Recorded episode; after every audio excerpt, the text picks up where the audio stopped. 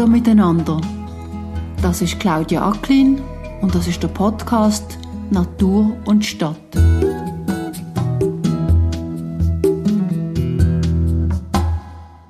Also wir haben jetzt den Inselpark, der so eine grüne Lunge ist vom, vom ganzen Areal. Und ich fände es schön, wenn das wie das Grün und die Gebäude das in eins hineinfließt. Dass man einfach sagt, hier ist jetzt der Park und der Rest ist, ist versiegelt. Dass, dass man wirklich das wie ganzheitlich anschaut und die, die Gebäude womöglich begrünt und, und eben vielleicht auch einen Nistkasten in einem Gebäude drin, dass das in, auch in einem Neubau einfach ein Standard ist, dass man, wenn man ein Gebäude baut, schaut, man kann man irgendwie noch etwas machen, vielleicht auch für die Vögel. So weit sind wir heute noch nicht ganz und das wäre das wär sicher mein Wunsch. Im Dezember sind der Stefan Müller, der Spitalgärtner vom Inselspital, und ich am Eingang vom Inselpark gestanden. Im Hintergrund haben wir den Baulärm gehört vom Umbau vom Anna Seiler Haus, von den vielen Gebäuden vom Inselspital. Es ist Anfangs Dezember und kaum sind wir auf dem Spaziergang gesehen, hat es angefangen schneien und kutten.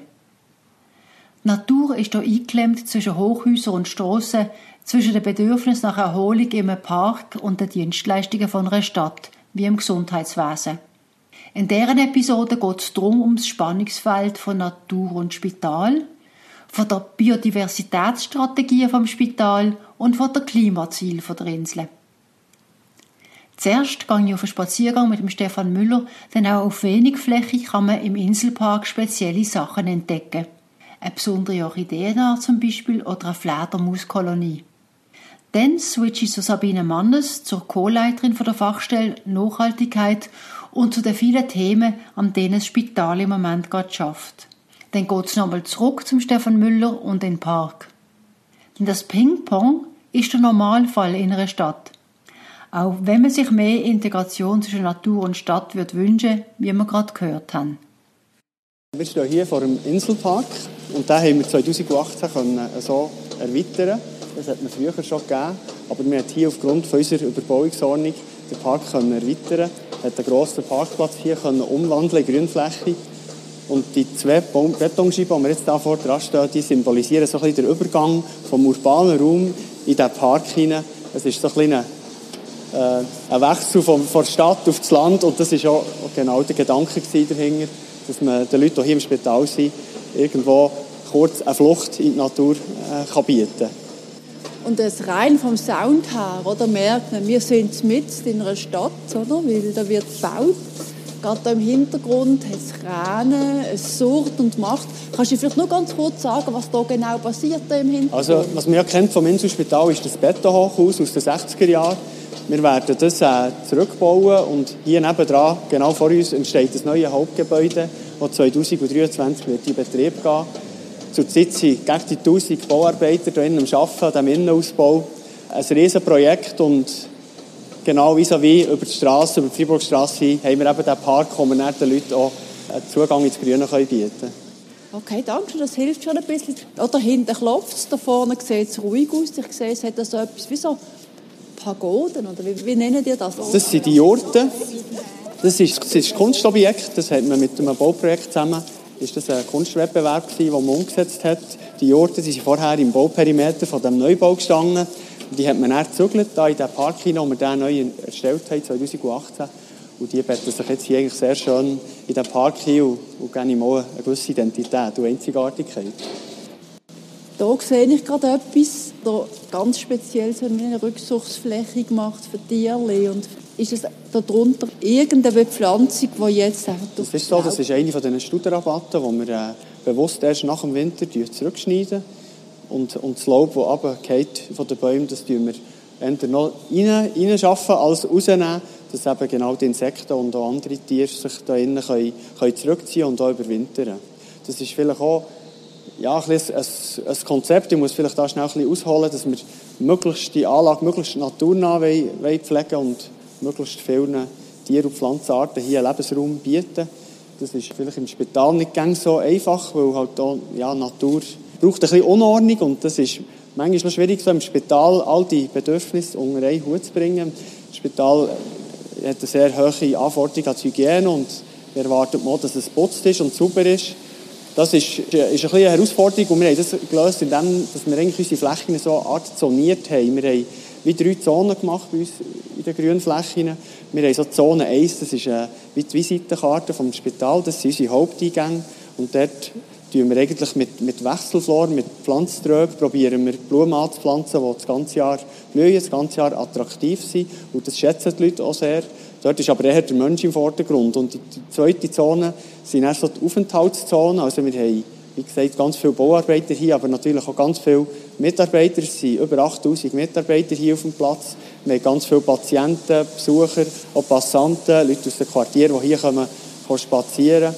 Dort irgendwo Aufenthaltsgebiet ist, ist ganz wichtig und tun wir eigentlich Flächen möblieren, wo wir halt auch die, die Rasen mähen, dass wir die Flächen können möblieren Also der Druck auf Grünfläche ist sehr groß und das ist auch gut. Die Leute sollen sich hier zurückziehen und, und auf, aufhalten und darum brauchen wir die Aufenthaltszonen. Und eben müssen wir auch Rasenmähen gewissen Orten, aber es leitet mich ein über in die dritte Zone und das ist dann wirklich die Zone für, für Biodiversität, überall, wo, man, wo, nicht wirklich der Haupteingang ist, wo man nicht gut kann möblieren kann. Dort ist dann Biodiversität im Zentrum, wo wir eigentlich alles dafür tun, dass möglichst hohe Artenvielfalt ist. Wir, wir setzen keine Pestizide ein und das ist schon seit, in Insel schon seit Jahrzehnten. Die Insel ist schon weit über 100 Jahre an diesem Standort und ist immer extensiv gepflegt worden hier und durch das haben wir auch die hohe Biodiversität, eigentlich, wie, wir sie heute haben. Und auch schauen, dass sie sich vor allem aufrechterhalten, sozusagen, weil es ist schon ein Stand da. Ich habe das noch eindrücklich gefunden, als ich, ich habe dir vorher gesagt, ich habe heute Morgen noch ein Video geschaut, wo du drin vorkommst. Und da sieht man, wie du der Wechselflora machen bist, da unten vor der Haupteingang.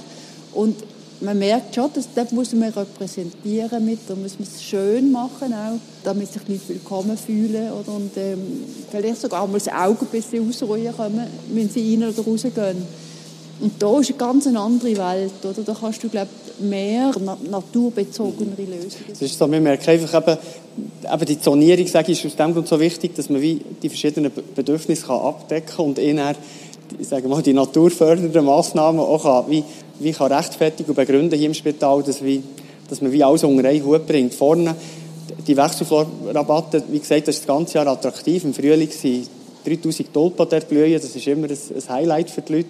Und bis in Herbst blüht es dort und wenn man halt nachher hier in den Park hineinkommt, da ist nicht das ganze Jahr blüht, das ist ja viel abgestorbene Pflanzenteile, viel Totholz, Ästhäufen, Laubhäufen und das hat schon nicht ganz den gleichen Charakter, aber, aber ich habe das Gefühl, so so bringt man sie unter einen Hut. Ob schon, dass ich muss sagen, ich möchte eigentlich das Thema Natur von der Haupteingang nicht ganz fortnehmen. Mir wäre es auch dort wichtig, dass wir das dort thematisieren. Und wir haben auch gewisse Elemente, auch bei den Haupteingängen, wo wir, wo wir bewusst auch naturnah gestalten. Wenn du es müsstest beziffern, äh, hast du eine genaue Zahl dazu, wie viele Quadratmeter, sage jetzt eher Zierflächen sind? Und andere, welche eher für die Biodiversität oder für, für naturnahe Lösungen zur Verfügung stellen. Gibt's da das ist noch schwierig zu sagen. Ja, wir haben, also die Arealfläche ist gut 18 Hektar, die wir haben und von den 18 Hektar sind ganz viele natürlich Gebäude und auch versiegelte Fläche. Und wir haben zum Beispiel zwei Hektar rein Blumenwiesen auf dieser Fläche. Aber wie viel das jetzt genau Wechselflor ist, kann ich jetzt nicht genau sagen. Es ist, es ist recht wenig. Es ist Wechselflor würde ich jetzt sagen, es ist vielleicht 200 Quadratmeter, vielleicht so. Und nachher gibt es ganz viele Pflanzkübel noch. Dort tut man mit Blumen arbeiten, die sind aber häufig die noch andere Nutzung, dass man das Parkieren kann verhindern kann, etc. so Sachen.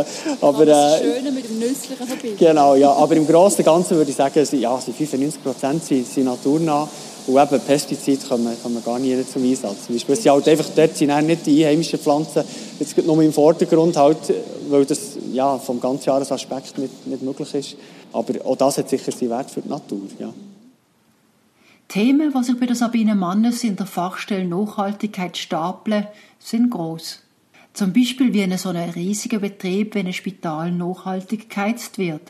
Oder es geht um Emissionen, wie neutral oder wie giftig die sind. Oder um Abfall. Auch dort gibt es normale Hausabfall oder medizinische Sonderabfall. Ich wollte darum zuerst wissen, Sabine, es gibt so viele Themen im Bereich von, von Nachhaltigkeit in einem Spital und um ein Spital herum.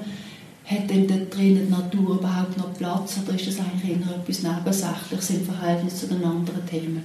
Es ist sicher sehr weit, also Themenvielfalt, Nachhaltigkeitsthemen im Spital, über das geht vom nachhaltigen Bau über die nachhaltige Beschaffung, über Mobilität. Aber eine von unseren strategischen Stoßrichtungen ist Infrastruktur und Areal. Und dort ist Biodiversität sehr wichtig. Und ich persönlich bin auch überzeugt, dass man Klimakrise und Biodiversitätskrise nur zusammen lösen kann. Was hast du das Gefühl, ist das ein Thema, das ankommt, wo man dafür sensibilisiert ist, jetzt in einer Spitalführung? Verstehen die die Anliegen, die ihr habt? Das ist recht unterschiedlich, von Person zu Person wieder ein anders. Wir haben Leute zum Beispiel im Verwaltungsrat von der Inselgruppe, die sehr sensibilisiert sind für die Themen und die Wichtigkeit sehen. Und wir haben auch in der Ärzteschaft, bei der Pflege haben wir Leute, die für die Themen sich interessieren. Manchmal sind es zum Beispiel Leute, die vielleicht noch Hobbyornithologen sind oder die gerne Gärtner und dann kann man es wie auf einer anderen Ebene abholen als rein zu den medizinischen Themen. Und unsere Strategie war, dass man einfach die Leute probiert zu finden und dann die kann für die Biodiversitätsthemen gewinnen und damit so ein bisschen eine Trägerschaft schafft im Spital. Und das heisst, es ist eigentlich eure, kann man das so sagen, eure Lobbygruppe? Das ist ein Stück weit unsere Lobbygruppe, genau. Es wäre schön, wenn wir das mittelfristig auch ein ausbauen könnte, zu einem sogenannten Ambassadorensystem, also dass man noch viel mehr Leute hat, die so ein bisschen den Nachhaltigkeitshut anhaben und die sich für das Thema einsetzen.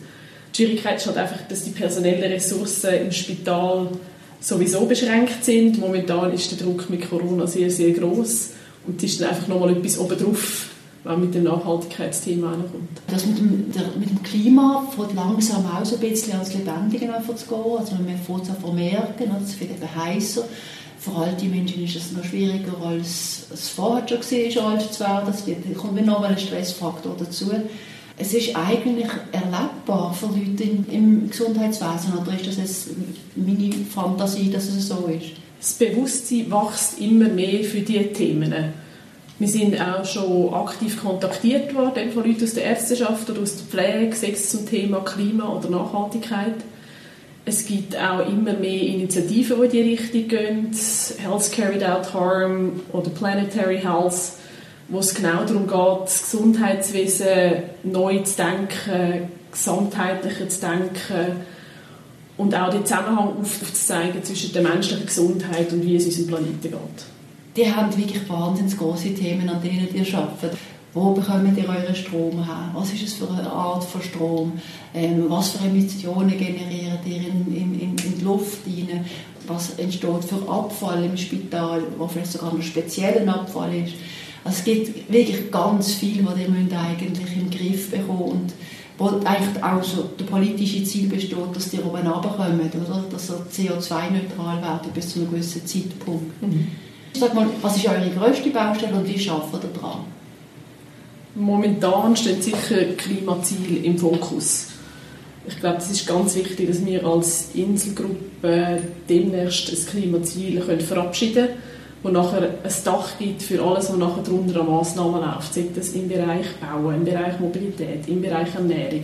Ich kann so viel unter dem Thema Klima dann zusammenfassen, dass ich das Gefühl habe, das ist jetzt momentan die oberste Priorität.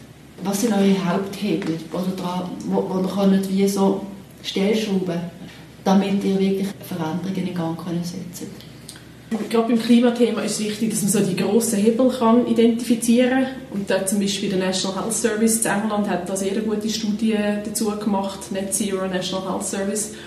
Und dort ist herausgekommen, dass eigentlich etwa zwei Drittel der Emissionen im Spital sind im Bereich der Produkte, von der Lieferkette. Also stecken in den Produkten, die im Spital gebraucht werden, sagen das Medikament, sagen das Operationsversteck, sagen das Anästhesiegas, was auch immer. Und Hackrum ist das auch ein Bereich, wo es ganz, ganz schwierig ist, um die Emissionen zu senken. Dort muss man zusammen mit den Lieferanten irgendwie einen Weg finden, wie man zu klimafreundlicheren Produkten kommen kann. Dort sind wir dran mit der Beschaffung, aber das ist ein relativ langer Weg, den wir nicht noch vor uns haben. Was bisschen aktueller ist, ist das Thema nachhaltiges Bauen. Da ist ja aktuell gerade viel am tun auf dem Inselareal. Da entsteht das neue Anna Seiler Haus und das wird im Minergie Eco-Standard gebaut und ist eigentlich so ein Pilotprojekt jetzt im Spitalwesen, dass das in dem Standard gebaut werden kann. Was ist speziell an diesem Standard? Kannst du das mir ein bisschen erklären? Das Ziel von Energie ist natürlich einerseits Energieeffizienz, dass das Gebäude weniger Energie verbraucht. Der Zusatz Eco bedeutet, dass man auch noch auf Themen Gesundheit, ökologische Baumaterialien schaut. Und das ist natürlich aus dem Nachhaltigkeitsaspekt heraus auch sehr wichtig. Das heißt, alle Materialien, die auf der Baustelle verbaut worden sind, die müssen kontrolliert werden. Es gibt einen Katalog vom Energie Eco, was dort hineinkommen Es muss zum Beispiel FSC-zertifiziertes Holz sein. Äh, es dürfen keine Materialien sein, die irgendwelche Schadstoffe freisetzen und so weiter. Und das ist jetzt eigentlich alles mit eingeflossen. Du hast es vorhin angesprochen mit den Lieferketten von Kleidung, ähm, Instrument und so weiter. Ein Spital hat, glaube ich, jetzt kaum die Möglichkeit, in die Lieferketten wirklich Entscheidungen hineinzutragen. Sie kann vielleicht am Schluss auswählen zwischen dem und dem, aber wirklich die Innovation vorantreiben, jetzt zum Beispiel in der Bekleidungsindustrie, das, ist, das müssen die eigentlich wie selber machen. Das ist richtig. Also ein grosser Hebel ist sicher das Produktdesign. Und Produkte, die natürlich schon als Einwegprodukt designt sind, die haben schon einen gewissen Umweltfußabdruck. Das ist wie gegeben. Und dann müssen wir sagen, ja, dort müssen Johnson Johnson und all die Medizinproduktehersteller aktiv werden und ihre Produkte anfangen anders zu designen. Hankerum hat das Spital gleich auch gewisse Einflussmöglichkeiten. Das hat gerade jetzt das neue Anna Seiler Haus auch wieder gezeigt, das man eben in dem Minergie Eco Standard gemacht hat. Dort hat auch zuerst geheißen, gewisse Produkte können wir nicht in dem Eco-Standard liefern. Das gibt es nicht auf dem Markt, die Materialien sind nicht vorhanden. Und da hat man schon den Vorteil, dass wenn man so ein grosser Bauherr ist wie die Inselgruppe, kann man da einen gewissen Druck ausüben und plötzlich ist es dann gleich gegangen. Klar gibt es die medizinischen Produkte, hochspezialisierte Geräte und so das ist schwieriger, aber wir brauchen ja auch WC-Papier, normales Papier, also normale Verbrauchsprodukte, wo man eigentlich mehr Spielraum hat auf dem Markt, was für ein Produkt das man genau will. Und darum glaube ich, ist das Konzept der Kreislaufwirtschaft sehr wahrscheinlich spannend für, für ein Spital. Ist das etwas, was so, auf der Ebene von einer, von, von einer Leitung, von einem Verwaltungsrat überhaupt das Thema ist? Bei uns in der Fachstelle ist Kreislaufwirtschaft definitiv ein Thema. Wir haben auch momentan schon Druckprodukte, die Cradle-to-Cradle -Cradle zertifiziert sind von der Vögel AG. Und es gibt auch in anderen Bereichen Ansätze, also in der, in der Bauwirtschaft gibt es ja Ansätze bezüglich der Kreislaufwirtschaft und bei anderen Themen. Und wir sehen, dass auch auf Lieferantenseite wird es immer mehr zum Thema. Wir haben kürzlich am Lieferantentag teilgenommen. Die Inselgruppe hat einen Lieferantentag organisieren, wo dann ganz viele von den Lieferanten kommen. Und dann sind auch Leute auf uns zugekommen und haben uns eigentlich von sich aus darauf angesprochen und man merkt, dass jetzt dort langsam Konzepte auch am sind, wie man zum Beispiel auch mit recyceltem Plastikgranulat wieder ein Produkt herstellen kann. Ich glaube, da, da tut sich langsam etwas in der Branche. Ja. Und auf der Ebene von der Direktoren versteht man die Anliegen oder findet man, dass es ein bisschen zweitrangig wichtiger ist, Auslastung, Bilanzen, Erfolgsrechnungen und so weiter? Von der Fachstelle aus entscheiden wir sehr bewusst, entscheiden, welche Themen das wir auftragen. Und momentan ist das das Thema der Klimaziele, wo wir auf Ebene Direktion, Verwaltungsrat diskutieren. Und wenn wir dort mal ein Dach haben, kann man nämlich ganz viele Massnahmen unter dem Dach umsetzen, haben wir das Gefühl. Wäre das eine Zahl, die ihr definieren oder würdet ihr etwas Qualitatives definieren, im Sinne von, das sind einzelne Teilziele, die ihr erreichen? Das wäre ein Jahr, das wir definieren Also natürlich einerseits das Jahr 2050, wo der Bundesrat gesagt hat, wir wollen gesamtschweizerisch bei Netto Null landen. Und was wir anstreben als Inselgruppe ist ein Zwischenziel 2030, 2035, wo wir gewisse Ziele schon erreichen kann. Also zumindest die Emissionen, die wir direkt beeinflussen können, Wärme, Strom, Geschäftsreisen und so. Mir ist aufgefallen, dass unter dem Punkt Mensch, also das ist eine von euren Wichtigkeitsdimensionen, von eurer Wichtigkeitsmatrix, Mitarbeiter sehr wichtig sind, aber die Patienten wenig vorkommen. Hat das damit zu tun, dass ihr eigentlich eine Art betriebliche Nachhaltigkeitsstrategie formuliert, die nicht unbedingt die Kunden betrifft? Oder was, was denkst du, was hat das für einen Kunden? Bei der strategischen Stoßrichtung Mensch geht es eigentlich um die soziale Nachhaltigkeit. Und da zielen wir schon in erster Linie auf die Mitarbeiter ab. Genau, wie geht es denen, was haben die für Arbeitsbedingungen? Und bei den Patienten haben wir einfach wie weniger Ansatzpunkte, um dort können, darauf einwirken Das läuft dann eigentlich bei dem Medizinbereich selber. Die haben dann gewisse Qualitätsstandards und Patientensicherheit und all die Themen, die bei ihnen laufen, wo wir ein bisschen zu weit weg sind. Was man dort dazu kann sagen ist, dass jetzt gerade bei dem neuen Anna-Seiler-Haus ist zum Beispiel der Aspekt Tageslicht ganz wichtig sein. Also auch bei den Bettenetagen, oder? Wie viel Tageslicht hat man, wie tut man die Fenster anordnen, wie ist die Ausrichtung und so weiter. Ich denke, das spielt auch schon ein bisschen das Thema rein.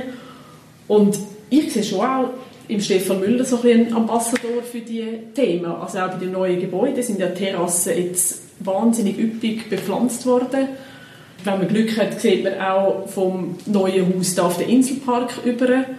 Und also bin ich überzeugt, dass das einen Effekt hat, also sowohl auf Patienten als auch auf die Angehörigen und Mitarbeiter. Wenn du dir etwas wünschen könntest für das Inselspital, was würdest du dir wünschen für das Inselspital? Wo, in welchem Bereich würdest du am liebsten gerne eine Veränderung sehen? Das Bewusstsein für die Themen muss noch wachsen es ist in anderen Branchen in der Schweiz, habe ich das Gefühl, ist man diesbezüglich schon sehr viel weiter. Das ist im Detailhandel, mikroskopisch Nachhaltigkeit schon ganz langes Thema, seit über zehn Jahren. Bei den Finanzinstituten, Banken, Versicherungen merkt man, es ist auch ganz fest im Kommen mit grünen Anlagen. Und im Gesundheitswesen fängt das erst langsam an. Und wenn ich jetzt auf den Knopf drücken würde ich sagen, ich will so wie den Bewusstseinswandel beschleunigen, dass bei allen Klick macht und alle finden, aber klar, Klimakrise und Gesundheit und das hat einen Zusammenhang und jetzt müssen wir etwas machen. Aber also realistischerweise wird das natürlich noch ein paar Jahre gehen. Zurück im Inselpark sind wir alles wie mehr vom Baulärm vom Anna Seiler Haus weggekommen. Vorbei an Krautzäumen, Insektenhotel, Rosenstude oder Nisthilfe. Der Stefan Müller hat mir zu den Vögeln auf dem Areal die Geschichte erzählt. Vielleicht noch, wenn wir jetzt hier an der Dermatologie vorbeilaufen, sehen wir hier rechts auf die Kästen der Maussegler. Wo wir auch auf dem Perimeter von dem Neubau, der hier entsteht, haben wir ein altes Gebäude gehabt, wo die Maussegler daheim waren. Eine schöne grosse Kolonie eigentlich. Und wir haben auch dort, wo wir erfahren haben, das Gebäude dass es abgerissen wird, haben wir bereits ein Jahr vorher an der Dermatologie die Kästen hier aufgehängt und haben, das ist begleitet worden von der Vogelwarte Sempach und wir haben dort so eine Musikabspielanlage aufgehängt und mit Geräusch die, die Vögel probiert anzulocken und im ersten Jahr, wo sie da waren, wo noch beide Angebote da waren, haben sie bereits die neuen Kästen umgekurvt und im zweiten Jahr, wo, wo eigentlich das Gebäude abgerissen war, als sie zurückgekommen und das nicht mehr gefunden, sind sie wirklich in die neuen Kästen und das war natürlich ein, ein Highlight für uns. Ja, es hat richtig richtig Freude gemacht. Und seitdem sind sie, sind sie da und kommen alle Jahre wieder. Und wenn wir das nicht hätten gemacht, dann, dann wären sie jetzt einfach fort. Und die Geräusche, alle, die Musikler kennen, wissen, dass das, ja, die, die, die Geräusche, die zurückkommen, was das, was das auslöst, das ist so etwas Schönes. Wenn wir das nicht mehr hätten, das wäre einfach schade, ja. Seitdem ich die kenne, schaue ich dann offen und dann sehe ich sie auch noch gerade, oder? und dann sind sie schon wieder um eine Ecke, sie sind wahnsinnig defige Vögel, ganz schnell. Wir haben eigentlich nie eine grosse auf unserem Areal Obstbäume und ich finde das eigentlich sehr schade, dass man auch in der, in der Stadt, also in der Stadt allgemein eigentlich in der Gartengestaltung sehr wenig ähm, Obstbäume, vor allem Hochstamm-Obstbäume einsetzt. Ja, wir haben hier, muss vielleicht schnell ausholen, wir haben hier, wo wir den Park gebaut haben, wie gesagt, einen grossen Parkplatz haben wir aufheben und haben eigentlich den Park aufgrund von der Historie, das früher mal war, wiederhergestellt. Und da hat mit den ganz alten Plänen von 1850 um hat man gesehen, dass da hier schon ein Obstbaum hostet war. Und hat dann gesagt, ja, man macht hier wieder so einen Hostet wie da vorne. Und da haben wir eben 2017 können die, die Bäume anpflanzen. Ein Hochschirm-Obstbaum hat, hat verschiedene, verschiedene Bedeutungen. Es ist ja für, für die Menschen ist es, ja, ist es Obst, das man ernten kann. Man hat im, etwas nehmen? Ja, wir haben auf der Tafel dort haben wir auch draufgeschrieben, man darf dort wirklich auch ernten. Es ist klar, irgendwie ein Hochstamm mit der Zeit wird es ein bisschen schwierig, kommt man nicht gut her. Wir haben auch die Idee, dass man hier in dieser grossen Jurtum rein kann, dann mit den Kindern von unseren Kitas, dass wir dann mit denen könnte Süßmost machen im Herbst, wenn es dann mal ein bisschen Ernte gibt. Das ist jetzt noch ein bisschen früh, aber das ist das eine das Obst und zum anderen ist es halt von der Struktur her sehr ein wertvoller, wertvoller Baum. Es gibt einen Gartenrotschwanz, der selten ist, der hier im Bremgartenfriedhof auch vorkommt. Der zieht es auch daher, den haben wir schon mehrmals gesehen hier und, und der braucht solche Strukturen wie Hochstammobstbäume und da habe ich auch die Hoffnung, dass wir sie dann mal daher bringen, dass sie hier auch werden brüten. Also, ja, also, es hat im Frühling die wunderschönen Blüten dran und man sieht, wie aus denen langsam aber sicher etwas wird. Und wenn man eben die, die Vögel will und die Tiere, wir haben ja Eichhörnchen und etc. Wenn man, wenn man die Tiere will, dann braucht es einfach auch Strukturen. Und das ist ganz entscheidend, dass man, dass man Ästhäufen hat, Totholz, Altgrasstreifen. Wenn ich jetzt hier schaue, habe ich trotzdem das Gefühl, es ist sehr aufgeräumt bei euch. Es ist so, es gibt dann wieder Inseln, wo es ein bisschen wilder zu und her geht. Oder? Und so, zum Beispiel dort hat es irgendein spezielles Gras, oder? so ein bisschen anders ist als sonst. Aber es ist nicht wild. Ich denke, das ist, hat es damit zu tun, dass wir jetzt halt frisch die, die Wiese noch gemeint haben auf den Winter. Das ist, eine Wiese wird halt zweimal im Jahr eigentlich gemeint und ein grosser Teil wird auf den Winter auch gemeint. Wir haben jetzt hier noch eine Fläche, die wir bewusst nicht haben gemeint. Aber das macht jetzt natürlich ein bisschen das aus. Vor zwei Wochen hat es noch anders ausgesehen. Vielleicht noch zum Wiesenmähen, da haben wir ein, Konzept von den Schnittzeitpunkten. Wir, haben, wir tun sicher, wenn wir mähen, so, was man so sagt, ist so 10% stehen als Rückzug für die Insekten. Aber wir gehen dort noch ein bisschen weiter, dass eigentlich die neuen drei Schnittzeitpunkte haben, dass wir im August vielen Orten erst nicht machen. Und das eigentlich ganz, das Gras ist immer auf einer verschiedenen Höhe. Also, wir haben immer so ein Drittel ist gemeint, ein Drittel ist halb hoch, ein Drittel hoch, kann man, kann man so grob sagen. Und, und das gibt ganz spannende, spannende Situationen. Der Ursprung war wo wir das haben angefangen haben, dass wir gewisse Fläche erst im August und Mai ist, dass wir hier auf dem Areal äh, seltene Orchideen hatten, die hier sind aufgekommen, von selber. Die speziellste ist der Bienenragwurz, ähm, der hier wächst wo in der Stadt Bern nur noch ganz wenige Stellen vorkommt. Und Bienenragwurz ist, ist sehr, sehr eine schöne Orchidee. Also sonst sind die heimische Orchideen sehr klein und zierlich und erinnern einem nicht so an die Orchidee, die man vielleicht im Kopf hat, aber der Bienenragwurz kommt dem schon recht nach, ja, von Blüten her. So ein bisschen, ja, die, die Orchideen aus den Tropen kommen, sind sicher noch grösser, aber der Bienenragwurz ist wirklich ähnlich und ist eine wunderschöne eben in Bern gibt es ganz wenige Standorte, wo die noch vorkommt. Und wir haben es hier gefunden und hat jetzt eigentlich gesagt, wir wollen potenzielle Orte probieren, dass sich der noch weiterentwickeln in der, in der Anlage und hat jetzt die Stellen wie definiert, die wir erst im, im August mähen, dass, dass der wirklich auch absamen kann, äh, wenn er vorkommt. Das ist so der Hintergrund.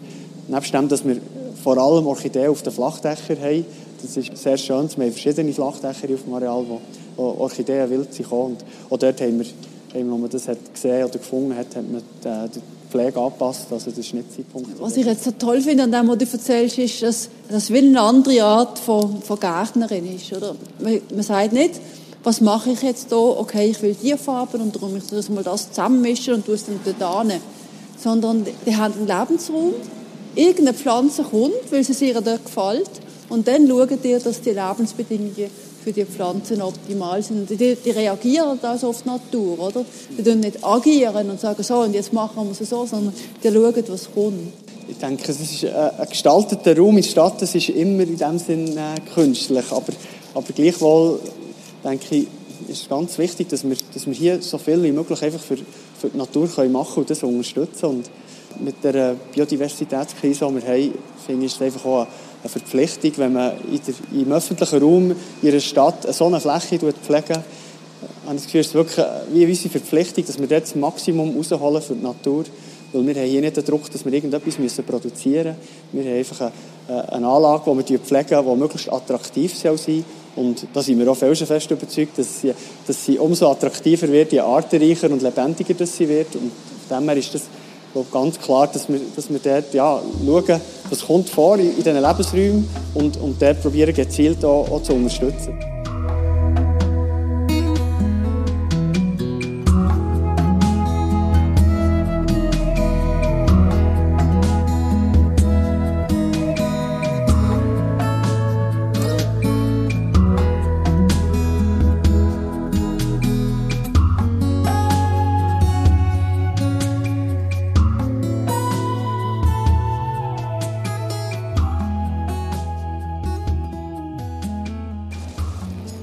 Ist, äh, in den 50er Jahren gepflanzt worden. Ist ein ganz spezielles äh, Ding. Man sieht die, die Stacheln, die bis zu 15, 20 cm lang sind, die extrem stark sind. Also, da äh, möchte ich nicht reingehen, für den Baum zu schneiden.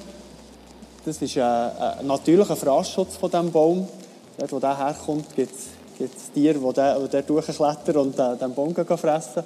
Und er hat die, die Stacheln nur in den untersten 5 Metern. Wenn man weiter rauf schaut, ist kein einziger mehr. Es ist nur für, dafür zu sorgen, dass kein Tier da hochlaufen kann. Hat, äh, ist nicht einheimisch, aber zum Beispiel sieht man, hat sehr ähm, raue Rinden.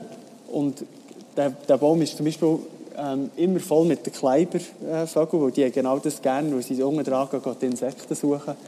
Und dann sieht man doch auch, dass auch diese Bäume einfach ihren Wert haben äh, für, für die Natur. Also, und er ist sehr, sehr Und er ist nicht invasiv, das ist so, genau.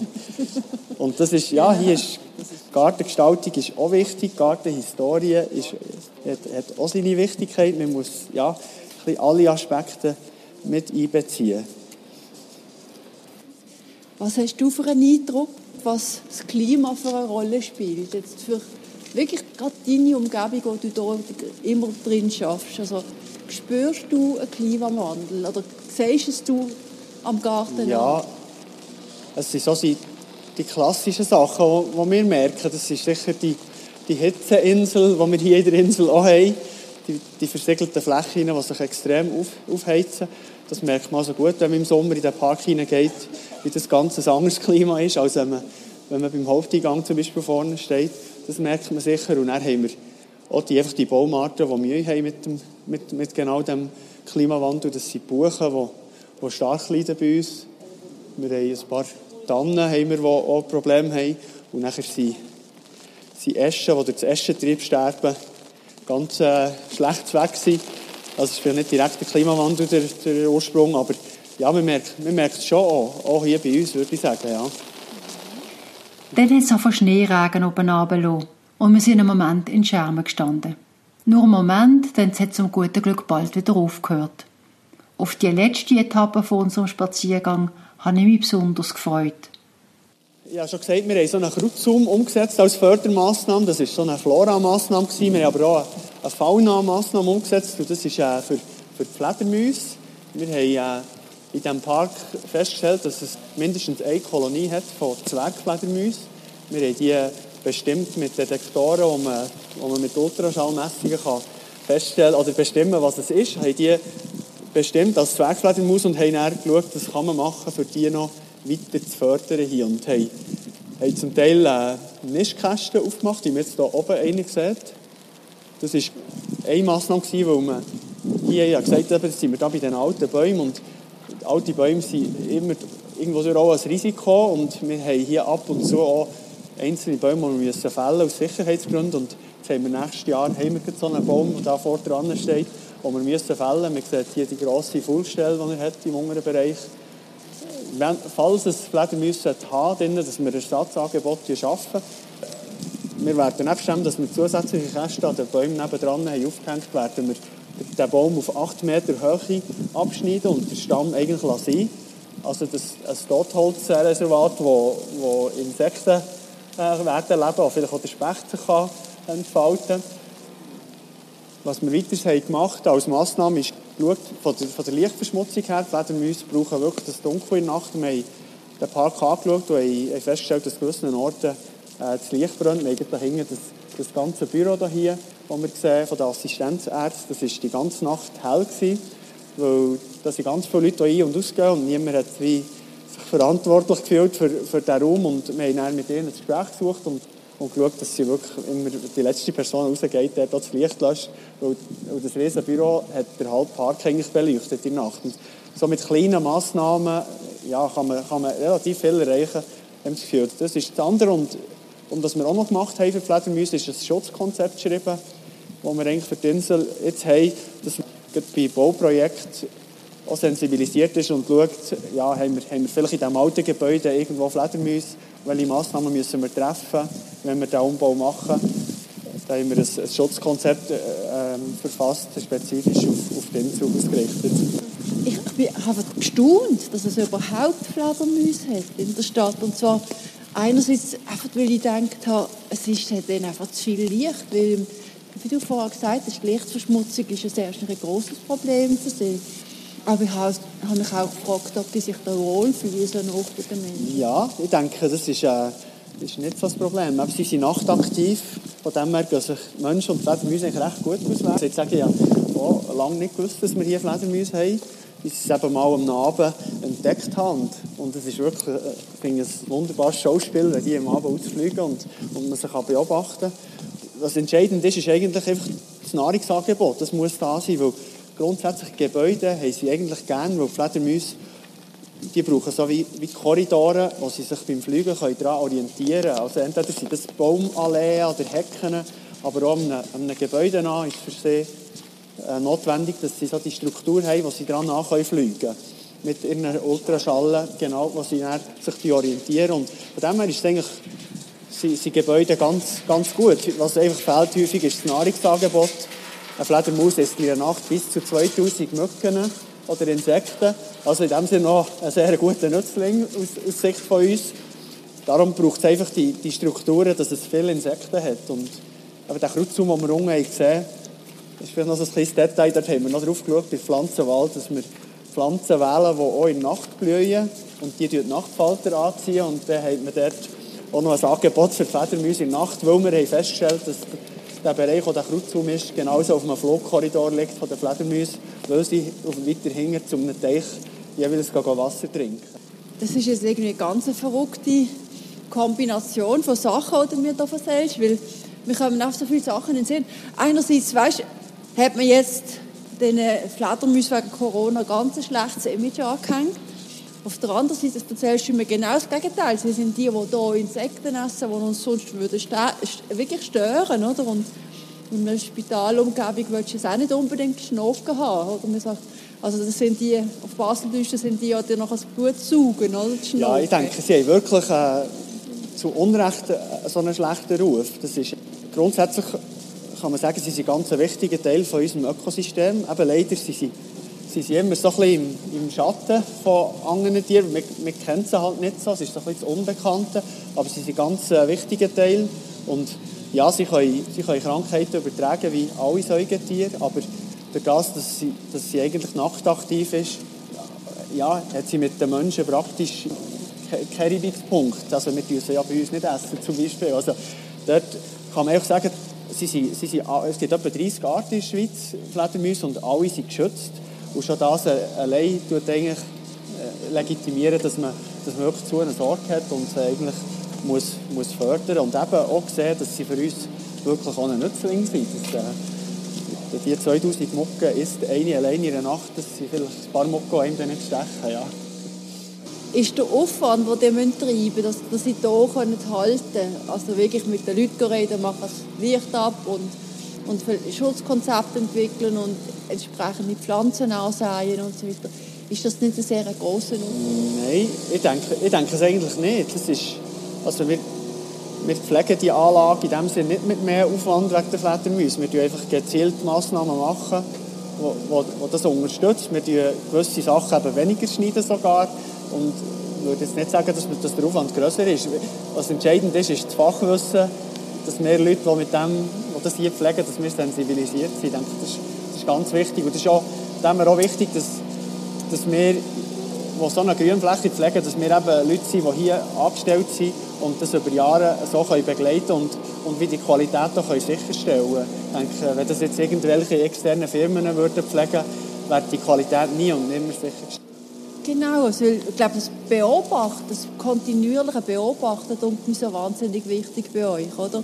Auch da ist wieder eine Idee, die wir vorher nicht hatten. Auch da haben wir es plötzlich Fledermäuse oder sehen sie zum ersten Mal. Wer hat das gedacht? Und da kommt vielleicht alles und jenes. Ich glaube, das hat wirklich mit dem Kontakt, mit dem jahreszeitlichen Wandel, mit dem täglichen Kontakt mit dem eigenen Areal und zu tun. mit der Identifikation. Auch, all unsere Mitarbeiter, die sind mit Liebe und Seele dabei und seit, seit Jahren und, und haben ja auch sehr Freude, dass sie eben so Sachen entdecken und, und so macht es so viel einfacher, irgendwie das zusammen weiterzuentwickeln.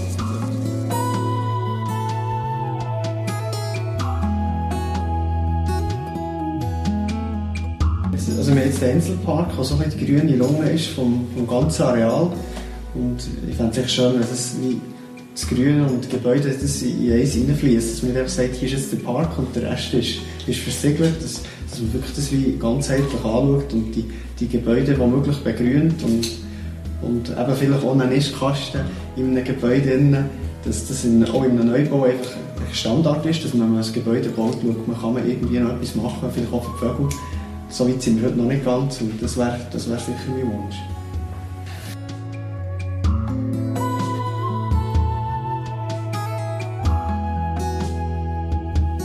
Das ist wieder eine Folge von Natur und Stadt und ich hoffe, dass sie Ihnen gefallen hat. Ich danke Stefan Müller und der Sabine Mannes ganz herzlich für ihre Zeit. Und hier noch zum Schluss. Alle, die wollen, können Natur und Stadt auf Apple oder Google Podcast oder auf Spotify abonnieren. Man kann mir auf Twitter, LinkedIn, Facebook oder Instagram folgen. Oder man kann meine Newsletter abonnieren. Alle Informationen dazu finden Sie in meinen Show Notes. Wenn es Ihnen gefallen hat, dann bitte weiterempfehlen. Ich würde mich freuen, wenn Sie auch das nächste Mal wieder zuhören.